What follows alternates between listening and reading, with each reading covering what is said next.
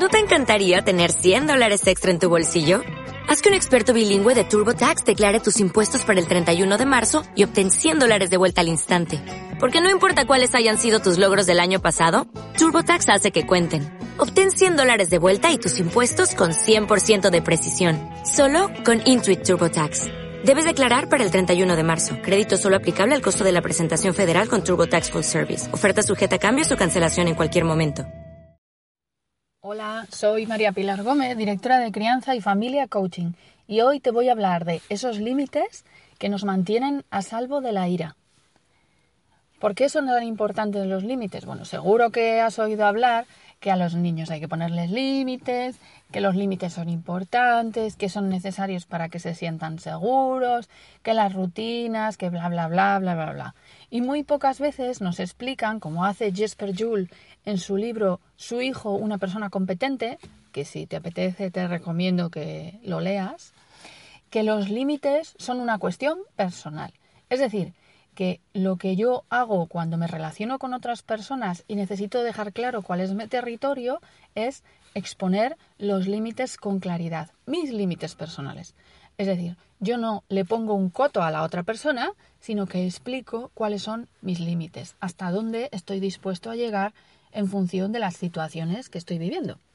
Bien, pues esta cuestión está muy, muy poquito desarrollada en los adultos hoy en día. Y muchas veces esta es la razón por la que tenemos problemas para relacionarnos con, con claridad, con asertividad y evitando un montón de conflictos en los que nos enfrascamos porque acusamos a los demás de que tratan de abusar de nosotros, de que se han propasado, de que no nos tratan bien y muy a menudo tiene que ver con que nosotros, los adultos, no somos capaces de parar a tiempo determinadas situaciones. Es decir, que callamos y vamos aguantando, aguantando, aguantando hasta que se produce el estallido.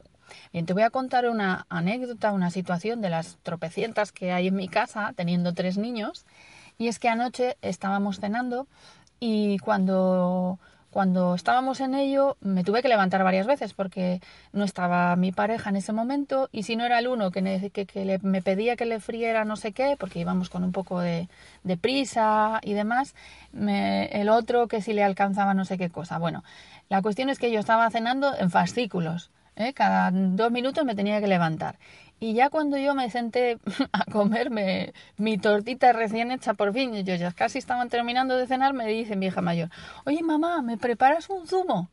Y entonces yo que ya estaba un poco saturada, además de que eran las ocho y pico de la tarde y ya estaba cansada de todo el día, le expliqué, digo, mira, no te lo voy a hacer, háztelo tú si quieres, porque me levanta un montón de veces y yo necesito comer seguido por lo menos cinco minutos sentada, porque, mm, porque lo necesito. Ya está, no le di muchas más explicaciones. ¿Y qué pasó? Bueno, pues que ella mm, no tuvo ningún problema, no dijo nada, no se enfadó, no se lo tomó a nivel personal, porque yo no la estaba acusando de abusar de, de mi confianza, sino que simplemente puse el límite. Y tampoco se hizo el zumo. Luego era algo que le apetecía, pero realmente mm, no es que lo necesitara o lo deseara mucho. Bien, este es un ejemplo muy sencillo de cómo en determinadas situaciones de nuestro día a día podemos poner esos límites.